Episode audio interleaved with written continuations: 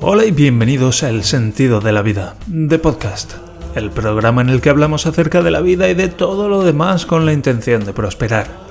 Hoy es martes, día 21 de noviembre del año 2023, y este es el episodio número 583. Todos nos hemos preguntado alguna vez. Si todos nos lo hemos preguntado alguna vez. ¿Por qué no funciona? ¿Por qué, el, ¿Por qué el ratón va a golpes? ¿Por qué este ordenador va a golpes? ¿Por qué no, no va fluido, sino que va como a tirones? Pues eso es lo que se preguntó mi, mi cuñado el otro día. ¿Acaso no, no nos lo hemos preguntado todos en algún momento de la vida? Sí, ¿no? En fin, pues esta es una de las cosas con las que te puedo ayudar porque ofrezco apoyo informático para autónomos. También ofrezco sesiones de programación neurolingüística e hipnosis. En fin, todo lo que sea aplicar una tecnología a algo complejo, eso es lo mío. El sentido de la vida.net barra contacto, eso es, barra contacto. Contacta conmigo. Y bien, muchas gracias a, ya digo, a las últimas intercomunicaciones, incorporaciones en el grupo de Telegram. Cada vez somos más, la verdad es que me hace mucha ilusión. Muchas gracias por estar ahí y estar acompañándome en este camino. Para hoy tengo el caso del ordenador que rateaba, precisamente porque mi cuñado ayer no me contactaba acerca de algo de la página web, que yo esperaba que sí, sino que me contactaba porque su ordenador rateaba. Y bueno, pues este es el caso que voy, a comentar aquí en plan detectivesco. Y, y luego vamos a proceder con la lectura del capítulo número 5 del Big Crunch, que estoy ahí súper enchufado y la verdad es que lo estoy disfrutando mucho. Me están entrando ganas de escribir más solamente para poder leer más aquí. Así que no te digo más. Y bueno, 8 grados aquí en este noviembre relativamente apacible, con temperaturas bastante altas. Y el cielo así como que sí, que sí, no, que ni chicha ni limona, que decimos en Valencia. Y mi hijo ha vuelto a ir a la quita. Sí, señor, sí, señor. Muchas gracias por eso. Alabado sea Dios. Alabado sea Dios. Eso sí, hemos tenido como negocia mi hijo. Es, puf, es implacable hemos tenido que quedar que yo a las 11 le recojo y entonces nos vamos al supermercado a comprar. Pero mira, solo con que haya ido hoy, que ya lo veía que se torcía por la mañana ya de buena mañana, pues yo muy contento. Así que muchas gracias por eso, querido universo, querido, querido Dios, querido... ¿Os acordáis de los dibujos esos de querido Dios? Y es que últimamente estoy con esto de los audiolibros que he encontrado en, en Spotify Voy a mencionarlo simplemente así rápidamente antes de entrar al caso. Estoy leyendo ahora un, bueno, audio leyendo un libro que se llama Un propósito para tu vida o Un propósito para la vida o algo así.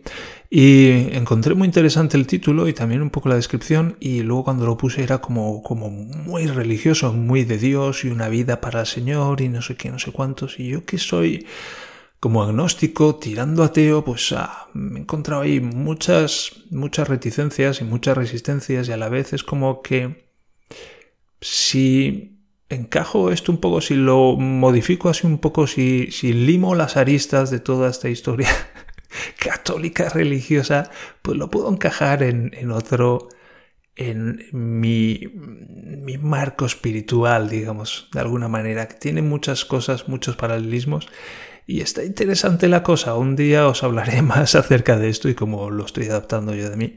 Porque ya digo, tal y como soy más bien agnóstico y tirando ateo, pues ha sido algo con lo que he tenido muchas dificultades toda mi vida y que si lo estoy enfrentando de nuevo es porque, bueno, me doy cuenta de que hay mucho beneficio ahí detrás. Por eso que estoy, bueno, pues haciendo ahí algunos ajustes.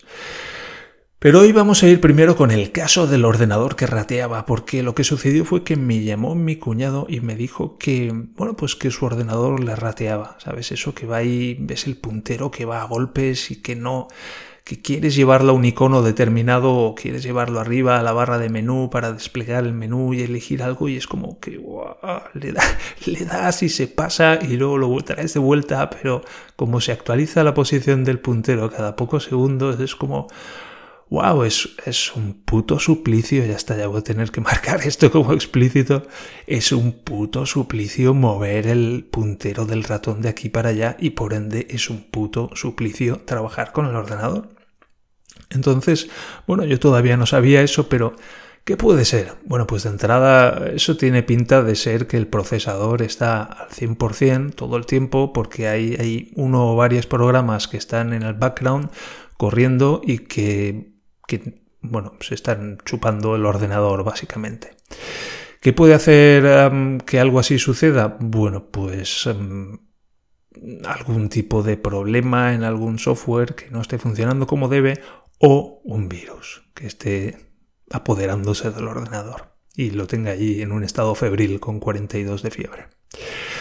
Así que bueno, pues antes de irme para allá, cogí un, un lapicito USB de estos, aquí lo llamamos USB stick, y le metí un par de antivirus de estos en versión portable. Y me fui para allá. Y mi cuñado trabaja con un amigo que se dedica a la compraventa de coches de lujo. Tiene un Lamborghini, ¿cómo se llama? Lamborghini Huracán Performante Chimpampum o algo así. Un pedazo de Lamborghini que parece una nave espacial, es acojonante. Y tiene un poco como las películas, en un polígono industrial tienen ahí un, como una pequeña nave industrial muy pequeñita, simplemente caben un par de coches. Y la parte de abajo es una especie de garaje y se sube por unas escaleras a la parte de arriba donde tienen ahí un par de mesas de oficina. Está muy chulo, está, queda muy de película. Y y bueno, pues llegué allí y entré y abrí y olía una peste a tabaco ahí. Yo no sé si el colega fuma, pero mi, mi cuñado fuma y una peste ahí a tabaco de hostia, y ahora tengo que entrar, tengo que entrar a trabajar aquí, qué puto asco. Y subí a la mesa de mi cuñado, un puto desastre, la mesa llena de papeles, de trastos, un cigarro ahí medio roto, el cenicero. Yo, yo, yo, yo. no quería ni tocar el teclado del ordenador. Y, bueno, un desastre. Y, bueno, lo primero era, ostras, la contraseña. Aquí voy a, voy a, mm, a reconocer un error mío. Yo dónde está la contraseña, se me ha olvidado preguntarle a mi cuñado la contraseña. Y lo que tuve bien es, bueno, pues no pasa nada, le llamo por teléfono. Sé que está en una cita, pero hey, cojo el teléfono y le llamo. Si le viene bien me lo coge y si no me lo coge, pues si no le viene bien, pues no me lo coge. Pero ya está, yo tengo que hacer el intento y puedo hacerlo. Que mm, en el pasado, pues he tenido como muchas dudas y lo pasaba muy mal, ¿sabes? Entre ese momento en el que me daba cuenta de que tenía que llamar a alguien y que finalmente le llamaba, joder, qué puta agonía, que ahora... Ahora me doy cuenta y digo, pero estamos locos o qué pasa aquí si se trata de coger el teléfono, ¿sabes? Este cuadradito que suelo llevar en el bolsillo y encontrar el número y darle al botoncito. Joder, pues qué puta agonía era eso y qué bien que lo estoy superando. Gracias a San Javier. Joder, qué par de huevos, sí señor, porque, puf, por lo que he tenido que pasar. Así que cogí, cogí el teléfono y le llamé. Y me lo cogió. Y le dije, oye, la, me ha olvidado pedirte la, la contraseña de, vamos, del usuario. Y me dice, te lo he dejado en un post-it encima del teclado. Yo, no lo había visto, lo siento. Cuelgo. y efectivamente mi cuñado lo había hecho muy bien. Había hecho un post-it, había puesto un post-it, no un post-it, un cuadradito similar, un de papel, simplemente pues intercalado entre las teclas del teclado y estaba de pie y era como lo tenía que ver, básicamente, pero no lo vi. Así que bueno, pues punto para mi cuñado, que decir. Eso lo hizo muy bien. Y metí la contraseña y puse a ver la pantalla y sale ahí el escritorio y todo lleno de iconos, todo lleno de iconos. Una de estas... Una de estas personas que tienen el escritorio lleno de iconos, me vuelvo loco con eso, Dios, no lo puedo aguantar. ¿Cómo puede alguien abrir el escritorio? El escritorio es como la mesa, pero claro, si ves la mesa de mi cuñado y ves su escritorio en el ordenador, pues es igual. es hasta el último centímetro cuadrado ocupado con morralla. Y de hecho, una de las cosas que me dijo mi cuñado era, mm, puede ser porque tengo el escritorio lleno de cosas y le dije, bueno, en principio eso no tiene nada que ver. Es como una carpeta más y ahí puedes meter todo lo que quieras, no hay ningún problema. Así que, bueno, pues me puse a trabajar y lo primero que hice fue abrir el administrador de tareas. Eh, Windows tiene, esto es un Windows, creía que era un Windows 10, pero no, es un Windows 8, al que según ChatGPT me informó como asistente de la recuperación del ordenador, me informó de que Microsoft había dejado de prestarle servicio y actualizaciones en enero del 2023, en enero de este año. Así que bueno, pues a partir de aquí Windows 8 va solo, digamos. A partir de esta parte del camino, Windows 8 va por su cuenta y suerte. Bien. Entonces me puse a, abrir el administrador de tareas porque, bueno, el administrador de tareas es un programita que dice qué es lo que está pasando en el ordenador. Y salen ahí todos los programas que en ese momento están funcionando en el ordenador. Y se pueden ordenar, bueno, se pueden ordenar por uso de CPU, uso de memoria, uso de disco duro y uso de, recursos de red. Entonces podemos ordenarlos por eh, porcentaje de uso de CPU y vi un proceso que estaba ocupando el 99% que ponía Lealauf y yo ya está, este, este es el proceso que está, porque el, ordenador iba muy mal, puntero se movía saltos, en fin, era como lo he descrito antes, difícil de manejar. Y dije, tate, esto es, ya lo tenemos. Y pensé un momento, Lealoff es como al ralentí, es el tiempo que no se está usando el procesador. Y de hecho el primer programa que más o menos estaba tirando de procesador consumía un 1, un 3%, así iban y venían. Así que la mayor parte del tiempo pues el procesador era inactivo y bueno, la memoria también estaba en, números razonables, lo mismo para el disco duro, lo mismo para el uso de red. Así que no parecía que ese ordenador estuviera pasándolo mal de ninguna manera. Pero entonces, ¿por qué el cursor las pasaba tan putas? ¿Sabes? Una cosa es... Bueno, sí, normalmente el cursor se tiene que mover suavemente. Si no se mueve suavemente es porque al ordenador no le da tiempo a actualizarlo.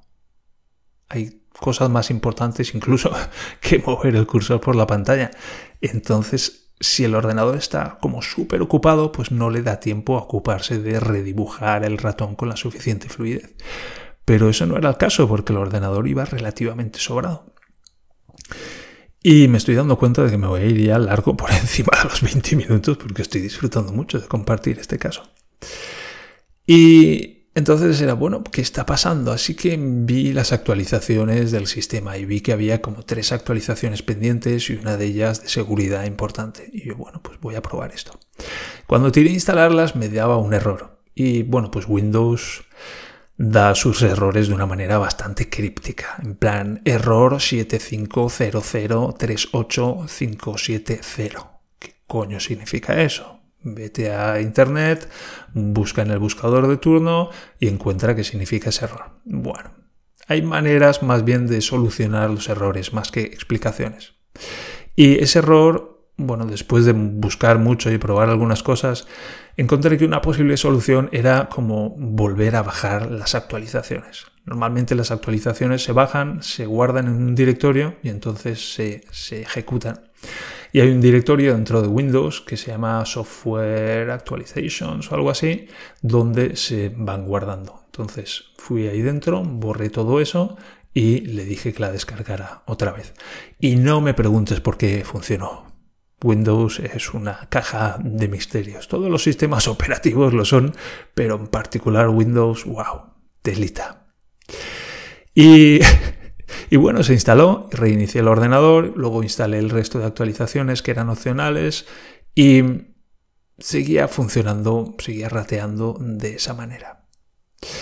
Y entonces uh, investigué un poco más y resultó que había, en encontré en un foro de alguien que decía que, bueno, el ratón de mi cuñado, que era un ratón inalámbrico, Microsoft Wireless USB 5000, que le daba problemas de interferencias con un, ah, con un ordenador Apple, seguramente con un ratón Apple, que estaban cerca los equipos y que daba problemas. Y miré así de reojo a la otra mesa y vi que ahí había, había un iMac con un ratoncito inalámbrico. Y yo, hmm". Y busqué por ahí un ratón con cable que no encontré y de hecho estuve buscándolo un ratón con cable por casa y le dije a mi cuñado, no lo encuentro. Y Efectivamente es el que estoy, es el que estoy usando yo, lo tengo en la mano. Ahora ya lo he encontrado. Y el caso es que eh, no encontré ninguno allí y le pregunté al compañero de mi, de mi cuñado si tenía un ratón con cable. Estuvo buscando, no lo encontró. Dijo, puedo llamar a mi hijo que, que traiga uno de casa que está aquí al lado. Y yo, pues sí, muchas gracias, así lo probamos. Y, y nada, en unos minutos trajo el ratón, lo enchufé al puerto USB, mm, lo moví y se movía como la pura seda. Así que, bueno, pues resuelto el caso del ordenador que rateaba. Interferencias del ratón USB. Estuve como hora y media, dos horas trabajando en esto, entre que instalaba las actualizaciones, probaba cosas, por mucho buscar en internet acerca de qué puede suceder, qué, qué puede ser, también de buscar por qué no hace las malditas actualizaciones de Windows Update, en fin, ese tipo de cosas y luego además la lucha de mover el puntero del ratón de aquí para allá. Pues bueno, después de hora y media, dos horas, que me convendría cronometrarlo otra vez, sobre todo si lo voy a cobrar, resultó que era el puto putas interferencias del ratón. Qué fuerte, ¿no? Y bueno, pues estuve revisando las características del ordenador, era un ordenador bastante decente, iba para aplicaciones ofimáticas, sobrado de CPU, un poco justo de disco duro, pero mi cuñado tampoco le pedía tanto, sobrado de RAM, sobrado de muchas cosas, con lo cual le dije a mi cuñado, no hace falta que te compres un ordenador, que era una de las cosas que dijo él. Me dijo, no sé si necesitar un ordenador, ¿no? pues no, no, no, lo necesitas. Y Windows 8, bueno, pues entraña algún riesgo, pero para el uso que le das y la relevancia o el atractivo que puede tener tu ordenador para hackers, pues eh, en principio yo lo dejaría estar. Así que, pues este es el caso de, fascinante caso del ordenador que rateaba. Hasta aquí. Y ahora vamos a entrar con la lectura, aunque vamos ya por el minuto 17, pero no me quedo hoy sin leer un nuevo episodio, un nuevo capítulo de The Big Crunch. Así que adentro música y vamos a leer un nuevo episodio, un nuevo capítulo de este The Big Crunch. Hoy vamos con este capítulo 5 que tiene lugar después de haber, después de haber descubierto que tenía el cuerpo hecho un puto churro. Vamos con ello.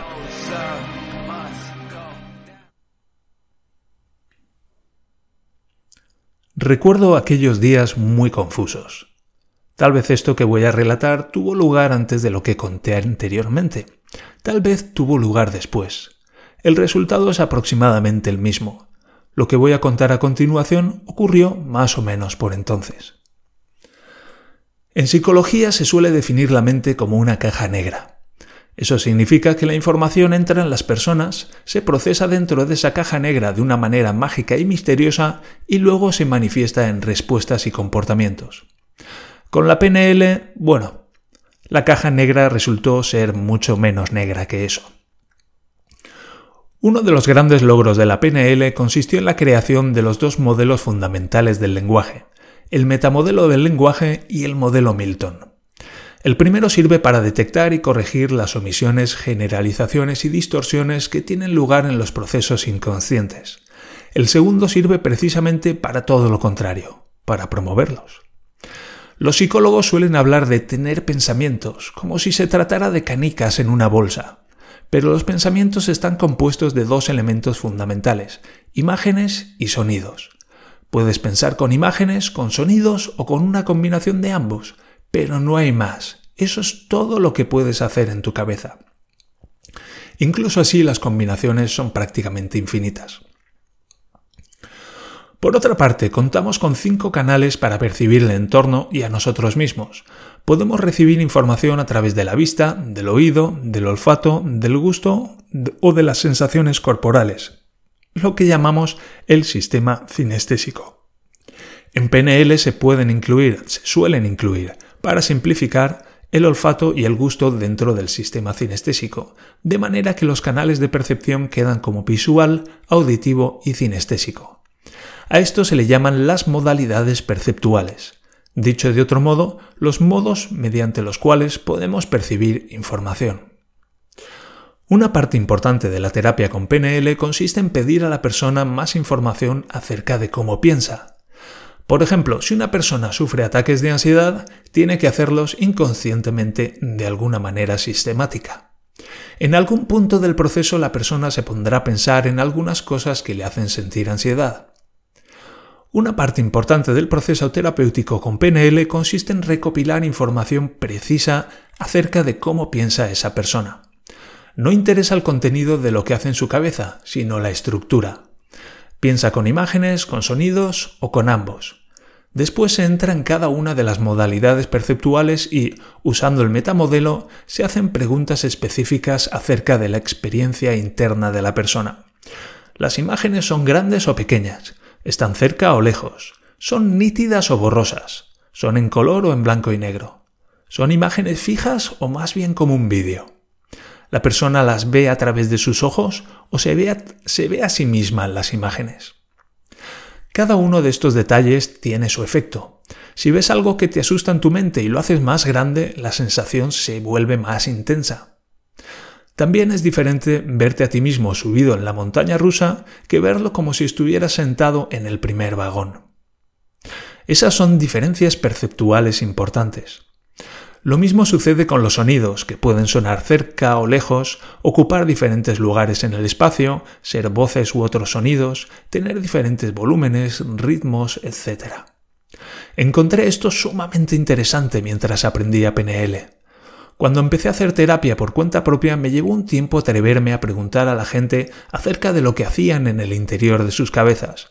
Me resultaba una experiencia demasiado surrealista. En cualquier caso, cuando quise saber más acerca de lo que me sucedía, se me ocurrió utilizar estos conocimientos de una manera peculiar. En lugar de interesarme por mi experiencia interna, por las cualidades de mis pensamientos, me senté y me detuve a explorar la cualidad de mi experiencia externa. Es decir, cómo era la experiencia que estaba viviendo. Sentado sobre la silla podía ver, podía oír y podía sentir utilizando las herramientas del metamodelo y yendo a través de los diferentes canales perceptuales, ¿cómo era la experiencia?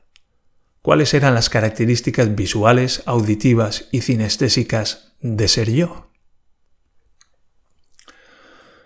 Comprendo que esta es una cosa realmente extraña que hacer, pero yo estaba verdaderamente desesperado y dispuesto a levantar hasta la última piedra para descubrir lo que estaba ocurriendo y eso incluía explorar los mismos fundamentos de mi propia percepción. Así que me senté en una silla, inspiré profundamente y empecé a revisar las características de mi propia experiencia empezando por las imágenes que me mostraban mis ojos. Pronto me di cuenta de algo que me sorprendió. La imagen que veía era plana. Como si todo se proyectara sobre una enorme pantalla de cine ante mí, todo aparecía plano allí. Carecía de profundidad en mi campo de visión. Lo que estaba en primer plano y lo que estaba en segundo plano aparecía representado de la misma manera, con esa misma planitud y ausencia de profundidad de una película en dos dimensiones en comparación con una en tres dimensiones. Además, esa pantalla imaginaria y envolvente estaba muy cerca, tan cerca que me oprimía. Apenas me permitía respirar.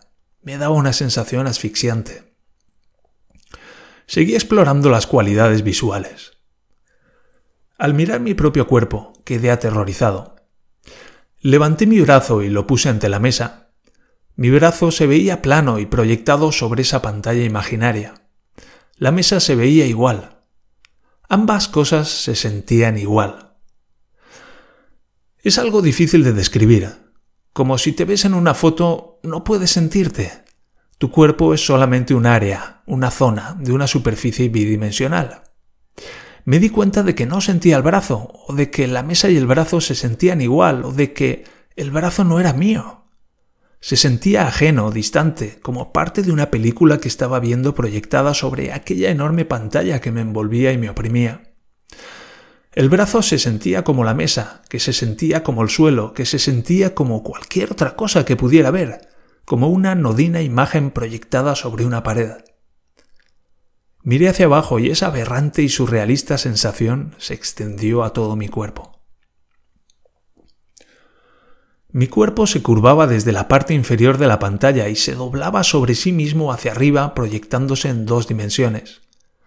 Se sentía como una imagen plana, como la mesa, como el suelo, como algo ajeno que no me perteneciera, como un recorte en ese área visible, como una ventana o una pared. Tan solo una zona visible plana con diferentes colores en mi campo de visión. Entonces me di cuenta de cómo me percibía a mí mismo. Me experimentaba como una bola del tamaño de un puño situada a la altura de mis ojos. Eso era yo. A mi alrededor se revolvía una gigantesca pantalla de cine, más bien de IMAX, sobre la que se proyectaba mi vida. Mi cuerpo era parte de la película y, como tal, todo mi poder sobre el mismo se limitaba a observarlo. Se doblaba absurdamente sobre mí mismo, sobre sí mismo proyectándose sobre la pantalla. Mi vida, los acontecimientos, las personas, los diferentes eventos aparecían proyectados sobre aquella gigantesca pantalla más allá de todo poder o control, y mi única posibilidad era presenciar todo aquello. Yo era una extraña bola de energía flotante en mitad de la nada, mientras todo aquel universo se proyectaba ante mí y me envolvía opresoramente. Todo lo que podía hacer era observar y escuchar. Los acontecimientos se sucedían más allá de todo control o poder por mi parte. Sé que es absurdo, sé que es una descripción aberrante de una experiencia humana. Sin embargo, es precisa. Estoy obviando algunos detalles de menor importancia en pro de la simplicidad, pero todo lo relevante está escrito en estas líneas. Lo único que puedo decir es que la flexibilidad de la conciencia humana puede ir más allá de la imaginación más salvaje. Lo que puede hacer un ser humano para sobrevivir es realmente asombroso. Salí de aquella experiencia conmocionado, en estado de shock, mirándome la mano, observando su planitud, su bidimensionalidad, observándola como parte de una imagen en una enorme pantalla ajena a mí en lugar de como una parte de mi cuerpo. Me pregunto cómo hice para dormir siquiera aquellos días. Y se trataba todavía simplemente de la antesala de lo que estaría por venir.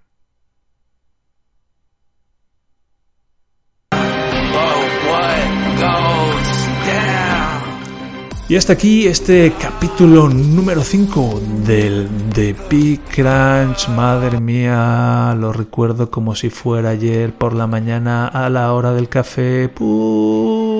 madre mía. Madre mía, wow, wow, wow, wow, wow.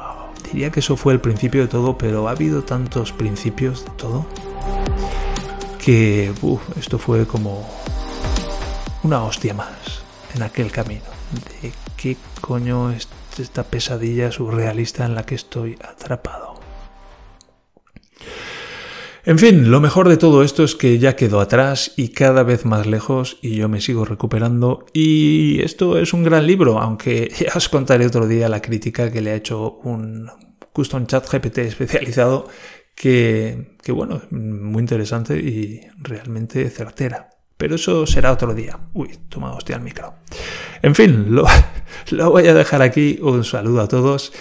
Y mm, recordad que estamos aprendiendo a prosperar y estamos aprendiendo a apreciarnos, a valorarnos y a respetarnos. Y en definitiva, estamos aprendiendo a amarnos. También recuerda que puedes contactar conmigo a través del sentido de la vida.net barra contacto y también a través del canal de Telegram, cuyo enlace de acceso puedes conseguir en las notas del programa. Por favor, dale a seguir y dame una valoración de 5 estrellas y así ayudarás a otros a encontrar este programa y este programa a encontrar a otros. Mientras tanto, gracias de corazón por acompañarme en este camino de prosperar y nos encontramos en el siguiente episodio del Sentido de la Vida, de podcast. Hasta entonces, adiós.